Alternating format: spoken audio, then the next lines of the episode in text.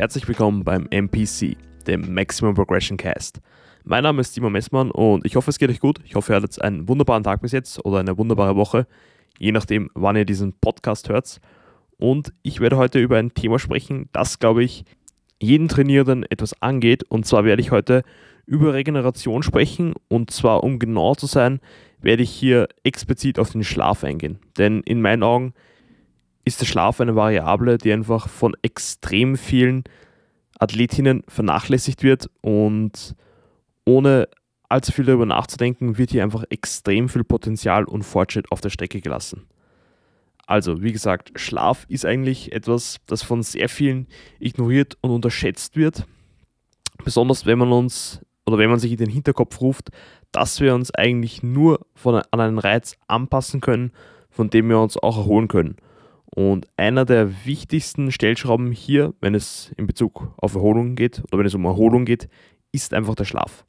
Und während wir schlafen, laufen einfach extrem viele wichtige Prozesse ab, die nicht nur die Performance im Gym extrem beeinflussen, sondern auch die Erholung eben von den Sessions, die wir davor hatten. Aber es geht eben nicht nur um die Performance und die Erholung im Gym oder vom Gym, sondern es gibt auch noch weitere Prozesse, die einfach enorm vom Schlaf beeinflusst werden, die wichtig sind für ambitionierte Kraftsportlerinnen. Und zwar, wenn man sich das Ganze ansieht, hat der Schlaf eine enorme Auswirkung auf den Fettabbau.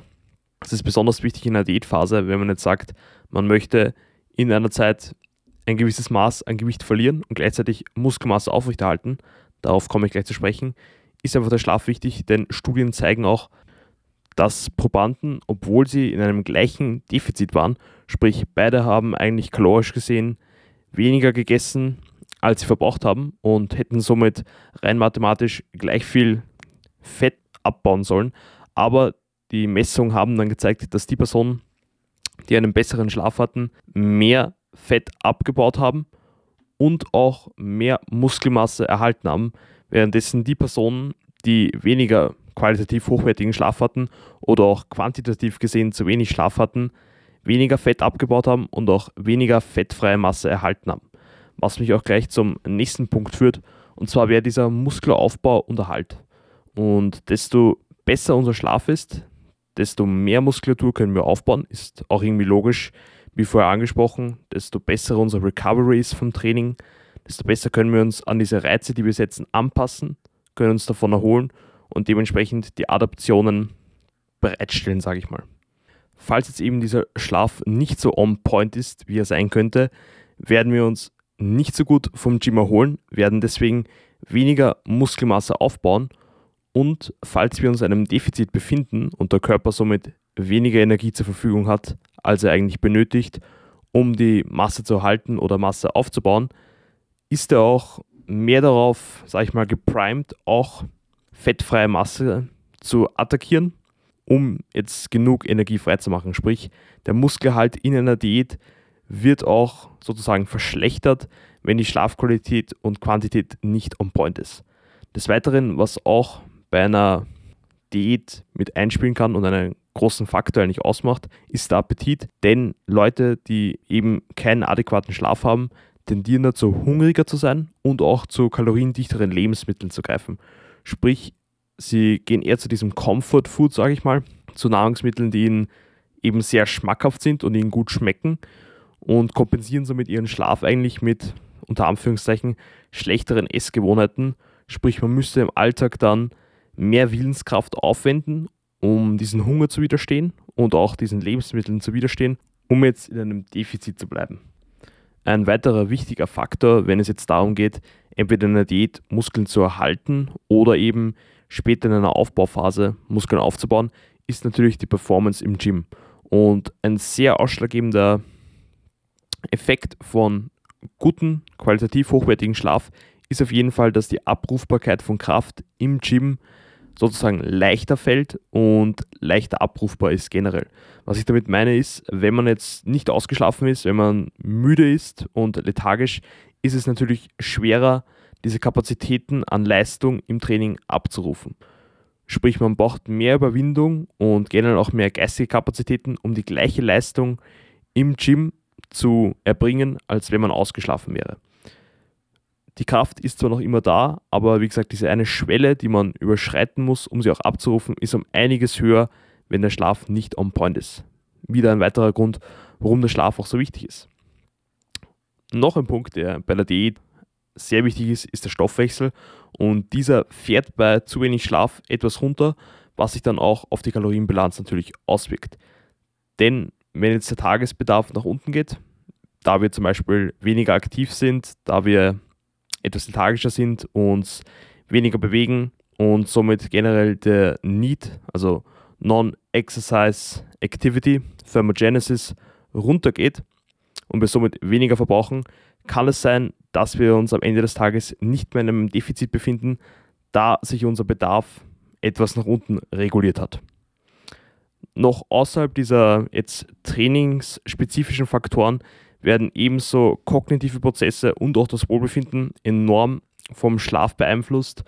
Und ich glaube, spätestens jetzt sollte jeder wissen, wie viele wichtige Auswirkungen der Schlaf auf unser sportliches Leben sowie unser Leben außerhalb vom Gym hat und weswegen er eben so gewertschätzt werden sollte.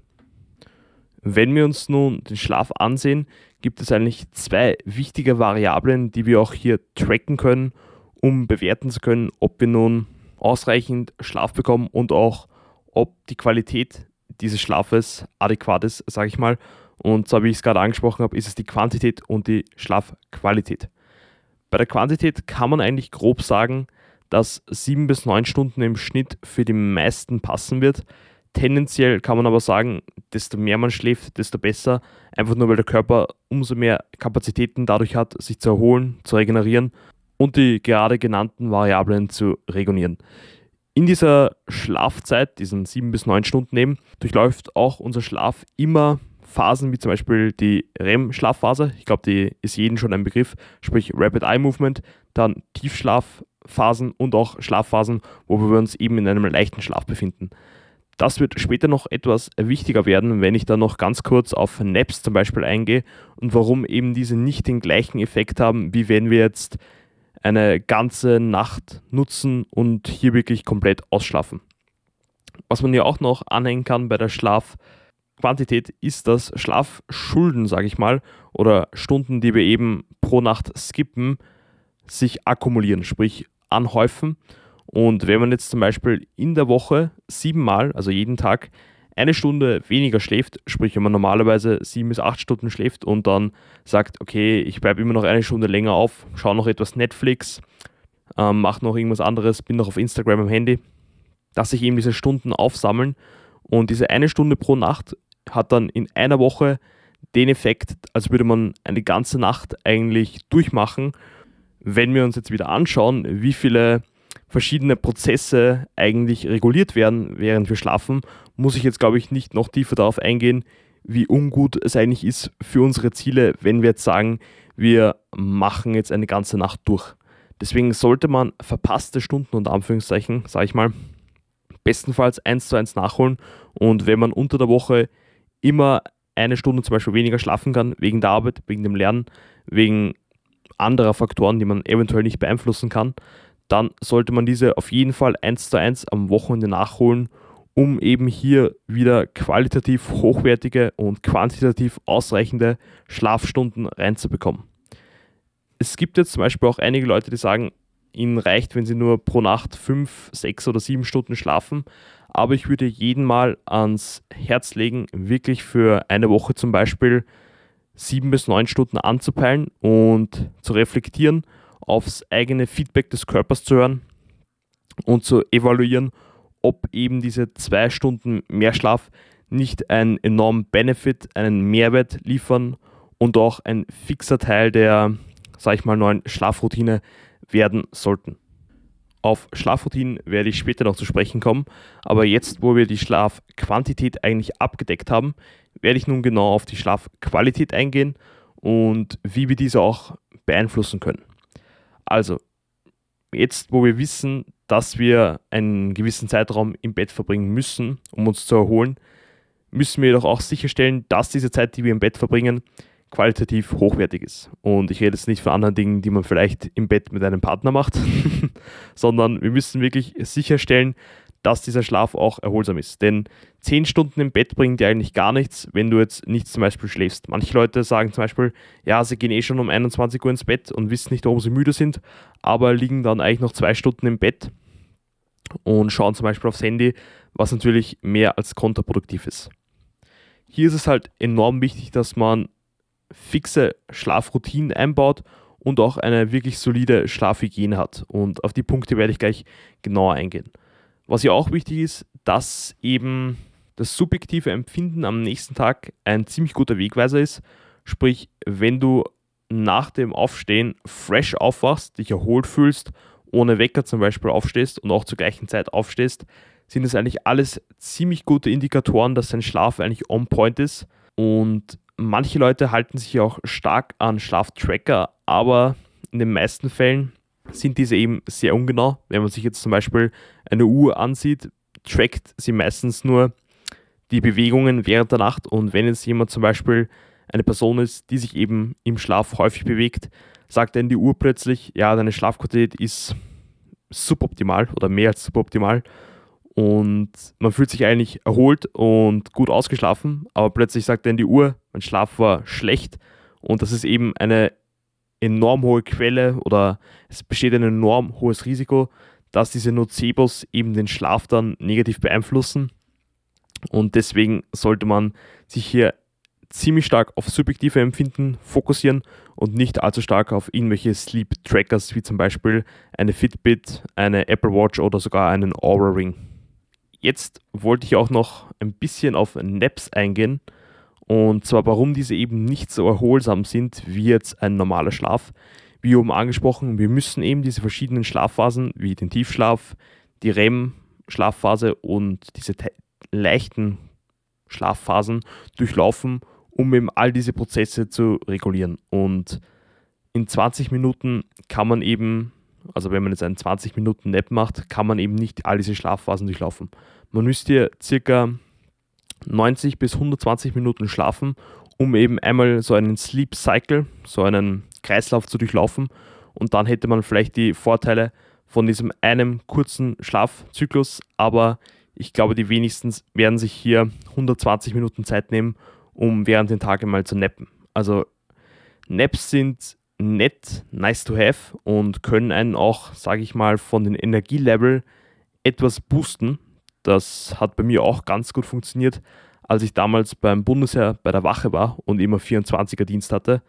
Da habe ich meistens 24 Stunden Schicht gehabt, bin dann nach meiner Schicht noch 20 Minuten kurz ins Bett gegangen, habe dann wirklich nur gedöst, habe mir dann ein Monster eingehauen und bin dann ins Training gegangen. Und ich muss sagen, das Feeling war subjektiv danach etwas besser, aber wie gesagt, nichts im Vergleich zu wirklich einer langen, erholsamen Nachtschlaf. Also Naps, nice to have, aber definitiv kein Ersatz für normalen Schlaf. Und jetzt wollen wir eigentlich sicher gehen, dass wir unseren Schlaf auch optimieren und diese Qualität so hoch wie möglich halten. Und wie machen wir das? Indem wir jetzt wirklich auf bestimmte Faktoren genauer eingehen, die einen enormen, sag ich mal, Einfluss auf unsere Schlafqualität haben. Und der erste wäre auf jeden Fall unser Biorhythmus. Also der Biorhythmus ist eigentlich die innere Uhr des Körpers und diese wird eigentlich auch durch unser Verhalten während des Tages und äußere ähm, Faktoren beeinflusst. Sprich, wenn wir jetzt täglich um die gleiche Zeit zu Bett gehen, ich würde jedem ans Herz legen, wenn man sich eine solide Schlafroutine aufbauen will, dass man eine Stunde plus minus circa ins Bett geht. Sprich, wenn man um 21 Uhr normalerweise schlafen geht, dass man zwischen 20 Uhr und 22 Uhr egal ob Montag oder Samstag zu Bett geht und dann auch am nächsten Tag, wenn man sagt, normalerweise um 6 Uhr aufsteht, zwischen 5 Uhr und 7 Uhr aufsteht, dass sich hier eben ein Rhythmus für den Körper bildet und dieser dann auch weiß, zum Beispiel durch die Ausschüttung von Hormonen, um welche Uhrzeit wir circa zu Bett gehen, wann wir müde sein sollten, wann wir schlafen sollten und das Ganze reguliert sich somit auch. Das gleiche gilt beim Biorhythmus auch bei Mahlzeiten zum Beispiel. Wenn wir jetzt sagen, wir frühstücken jeden Tag um die gleiche Zeit, wird auch schon unser Körper dieses Frühstück um diese Uhrzeit erwarten und dementsprechend hungrig werden und auch schon Verdauungsprozesse anregen, was man sich definitiv zu Nutzen machen sollte beim Schlaf sowie bei der Ernährung. Dann ein zweiterer wichtiger Punkt, der unsere Schlafqualität enorm beeinflussen kann, ist, dass wir uns täglich ähm, Tageslicht aussetzen. Bestenfalls in der ersten Tageshälfte, sprich wenn möglich, dass wir vielleicht einen kleinen Spaziergang machen oder uns bei einem Fenster platzieren, so dumm es klingt, und einfach nur etwas Sonnenlicht in unsere Augen bekommen und auf unsere Haut, um eben diese Rezeptoren auch wieder anzuregen, was den Biorhythmus wiederum unterstützt und einfach diese innere Uhr des Körpers so stellt, dass er weiß, wann sollte ich müde sein, wann sollte ich wach sein und wie sollte sich das Ganze auch mit dem Schlafengehen in Verbindung setzen. Hier empfiehlt es sich auch noch vielleicht in der zweiten Tageshälfte, kurz bevor es dunkel wird und somit der Sonnenuntergang kommt, noch eine Zeitspanne eben im Tageslicht zu verbringen, um auch hier wieder diesen Biorhythmus zu unterstützen. Der dritte wichtige Punkt, der glaube ich auch für die meisten sehr relevant ist, ist der Koffeinkonsum. Und zwar hat Koffein einfach einen enormen Einfluss auf unsere Schlafqualität, aber auch auf unsere Müdigkeit. Ich glaube, das weiß jeder. Wenn man müde ist, trinkt man einen Kaffee, trinkt man einen Energy Drink und man fühlt sich danach eben nicht mehr so schlapp, man fühlt sich energiegeladen und wacher. Und das liegt daran, ich will jetzt nicht zu tief in die Materie reingehen, aber dass eben das Koffein bestimmte Rezeptoren im Gehirn blockiert und somit nicht zulässt, dass wir dieses Müdigkeitsgefühl haben und später, sobald diese Wirkung halbwegs nachlässt, wie gesagt, ich sage jetzt absichtlich halbwegs, kommt halt dieser Crash dann meistens und wir fühlen uns dann wieder etwas müder. Aber in Wahrheit hat eigentlich Koffein eine Halbwertszeit von 5 Stunden. Das heißt, wenn wir 100, oder sag ich mal 200 Milligramm Koffein in einem Energy Drink zum Beispiel konsumieren, haben wir fünf Stunden später noch immer 100 Milligramm davon in unserem System, in unserem Organismus und weitere fünf Stunden später noch immer 50 Milligramm. Sprich, dass hier ein enorm langer Abbauprozess ist vom Koffein und dieser deswegen so lange unseren Schlaf beeinflussen kann. Das Witzige ist, sogar ein Kaffee am Morgen, ein doppelter Espresso, kann schon die Schlafqualität am gleichen Abend oder am gleichen Tag negativ beeinflussen. Natürlich ist es stark abhängig davon, wie jetzt der Stoffwechsel der einzelnen Person ist, sprich wie schnell er das Ganze verstoffwechselt und abbaut. Aber hier kann man eigentlich pauschal sagen, dass man sogar 8 bis 10 Stunden vorm zu Bett gehen kein Koffein mehr konsumieren sollte, keine Energy Drinks, keinen Kaffee. Und hier wirklich, falls man am Abend trainieren geht, entweder ohne Koffein ins Training geht oder mit Stimulantien arbeitet, die eben kein Koffein beinhalten. Ein weiterer großer Faktor, der das oder der die Schlafqualität sehr negativ beeinflussen kann, ist auch Blaulicht. Und Blaulicht ist nichts anderes, was zum Beispiel von Bildschirmen, Handybildschirmen, Computerbildschirmen ausgestrahlt wird. Es ist einfach ein helles Licht, das wieder Rezeptoren in unseren Augen das Signal gibt, hey, es ist eigentlich hell, es ist Tag, wir sollten nicht müde sein, wir sollten eigentlich wach sein. Und das Ganze ist natürlich sehr problematisch, wenn man jetzt sagt, man will in einer Stunde zu Bett gehen, verbringt aber dann noch drei Stunden vorm PC oder vorm Handy und dann will man sich ins Bett legen und schlafen. Aber fühlt sich halt komplett wach, weil eben wieder der menschliche Organismus denkt, hey, es war erst vor kurzem Tag, weil es so hell war, wir sollten eigentlich wach sein. Warum liegen wir jetzt im Bett? Das macht keinen Sinn. Und deswegen lohnt es sich auf jeden Fall, auf dem Computer den Nachtmodus zu nutzen oder die Night Shift, wenn man ein Apple-Produkt hat oder halt eben einen Blaulichtfilter bei anderen Handys, einfach nur um hier das Blaulicht zu reduzieren, die Wärme des Lichts somit zu erhöhen und eben diese Reaktion des Körpers zu vermeiden. Ein weiterer großer Punkt ist auf jeden Fall die Schlafumgebung. Man will ja schauen, dass man auf jeden Fall in einem kühlen Raum, einen dunklen Raum, ohne Lärm schläft. Von der Temperatur ist auch wieder natürlich sehr Präferenzsache, aber man kann sogar sagen, dass man bis zu 20 Grad Celsius runtergehen kann, was für die meisten sicher sehr kühl erscheint, aber ich glaube, wir alle kennen es und es gibt nichts Schlimmeres, als wenn man plötzlich mitten in der Nacht aufwacht und schwitzt, einfach nur weil es so heiß im Zimmer ist. Also der Sommer ist für mich immer relativ kritisch, einfach nur weil es in meinem Zimmer extremst heiß ist und ich merke wirklich da, wie meine Schlafqualität tendenziell ein bisschen deswegen den Bach runtergeht. Also wollen wir den Raum eigentlich so dunkel wie möglich gestalten. Es soll relativ kühl sein und wir wollen keinen Murks, um den Schlaf so gut wie es geht, ohne irgendwelche Störfaktoren durchzuführen. Dann ein weiterer Punkt, den wir auch sehr leicht beeinflussen können, ist das Pre-Bed-Meal, sprich die letzte Mahlzeit, bevor wir schlafen gehen. Und hier lohnt es sich auf jeden Fall, zwei bis vier Stunden vor dem Schlafengehen die letzte Mahlzeit zu essen. Wir wollen während dem Schlafen nicht damit beschäftigt sein, eine zu große Mahlzeit zu verdauen. Deswegen sollte man ja auch leicht verdauliche Lebensmittel zu sich führen. Und hier ist natürlich auch wieder Präferenzsache, was esse ich gerne, wann esse ich es. Und hier muss auch wieder jeden, jeder etwas finden, das für einen selbst gut passt. Was sich auf jeden Fall empfehlen lässt, ist, dass man hier eine eher higher Protein Mahlzeit zu sich nimmt, einfach noch um die Muskelprotein-Biosynthese vorm Schlafengehen zu spiken.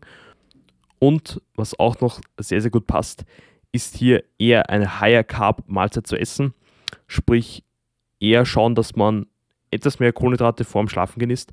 Natürlich sollte man das Ganze nicht machen, wenn man sich in einer Diät befindet, dann sollte man den Großteil der Kohlenhydrate ums Training legen. Das habe ich in meiner letzten Episode über das Thema Ernährung genauer angeschnitten.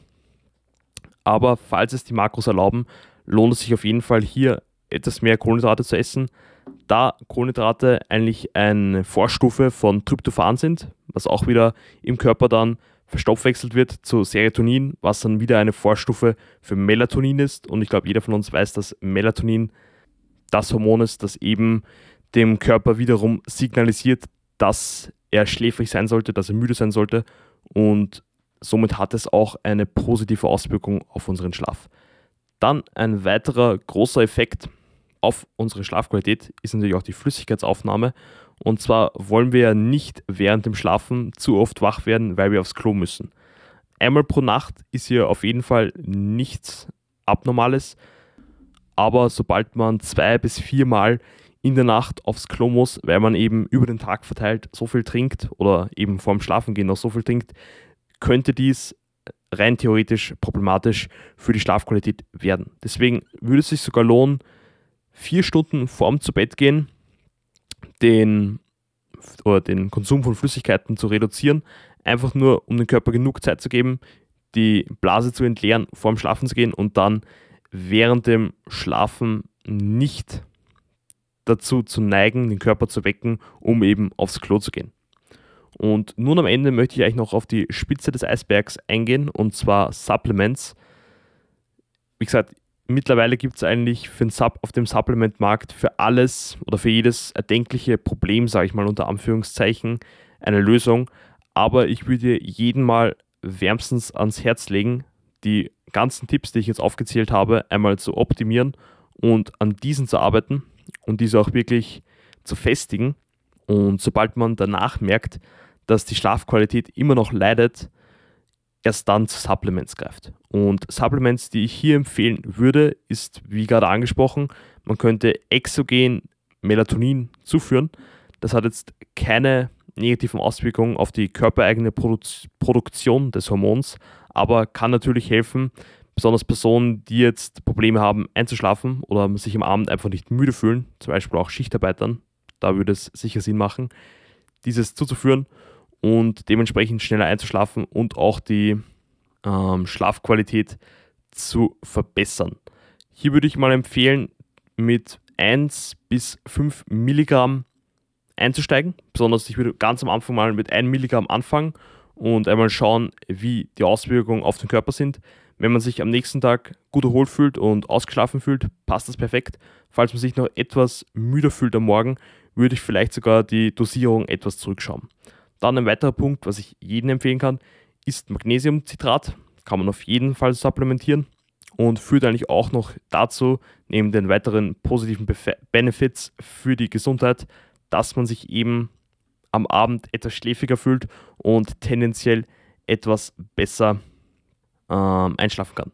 Und das letzte Supplement, was ich auch noch empfehlen kann, das ich selbst auch nehme, ist Ashwagandha. Hier würde ich sagen, kann man rund 600 Milligramm bis 1,2 Gramm, das ist meistens ein bis zwei Kapseln vorm zu Bett gehen, nehmen, wird einfach nur das subjektive Empfinden bezüglich Stress und ich sag mal Erregbarkeit, sprich, ob man jetzt sich gerade in einem sympathischen oder parasympathischen Nervensystemzustand befindet. Wir wollen natürlich am Abend eher einen parasympathischen beruhigten Zustand rein und da hilft auf jeden Fall Ashwagandha, um einfach nur das Nervensystem runterzufahren, gechillter zu sein, leichter einzuschlafen, auch sich etwas müde am Abend zu fühlen und somit ebenfalls die Schlafqualität enorm verbessert. Diese drei Supplements, die ich gerade genannt habe, kann man alle eigentlich circa eine Stunde vorm zu Bett gehen einnehmen, um da wirklich den größten Benefit für den Schlaf rauszuholen. Falls man jetzt wirklich all diese Tipps befolgt und auch noch eventuell diese Supplements hinzufügt, sollte die Schlafqualität nun auf jeden Fall auf einem neuen Level sein. Und wie gesagt, kann man jetzt extrem viel Benefits in Bezug auf Performance und Erholung vom Training rausholen, was man auf jeden Fall tun sollte, weil das Ganze einfach nur enorm große Vorteile für Muskelaufbau, Fettverlust und Leistungssteigerung im Training hat. Yes, Sir, das war es eigentlich im Großen und Ganzen mit dieser Podcast-Episode. Ich hoffe, ihr konntet wieder einiges mitnehmen. Falls ihr Fragen oder Feedback zum Podcast habt, bitte schreibt es mir einfach per Instagram simon-messmann, alles kleingeschrieben und zusammen. Und ich wünsche euch jetzt noch einen wunderbaren Tag, einen wunderbaren Abend oder ein wunderbares Wochenende, je nachdem, wann ihr diese Episode gerade gehört habt. Und vergesst nicht, Stillstand ist keine Option strebt nach Progression in allen Bereichen und Servus.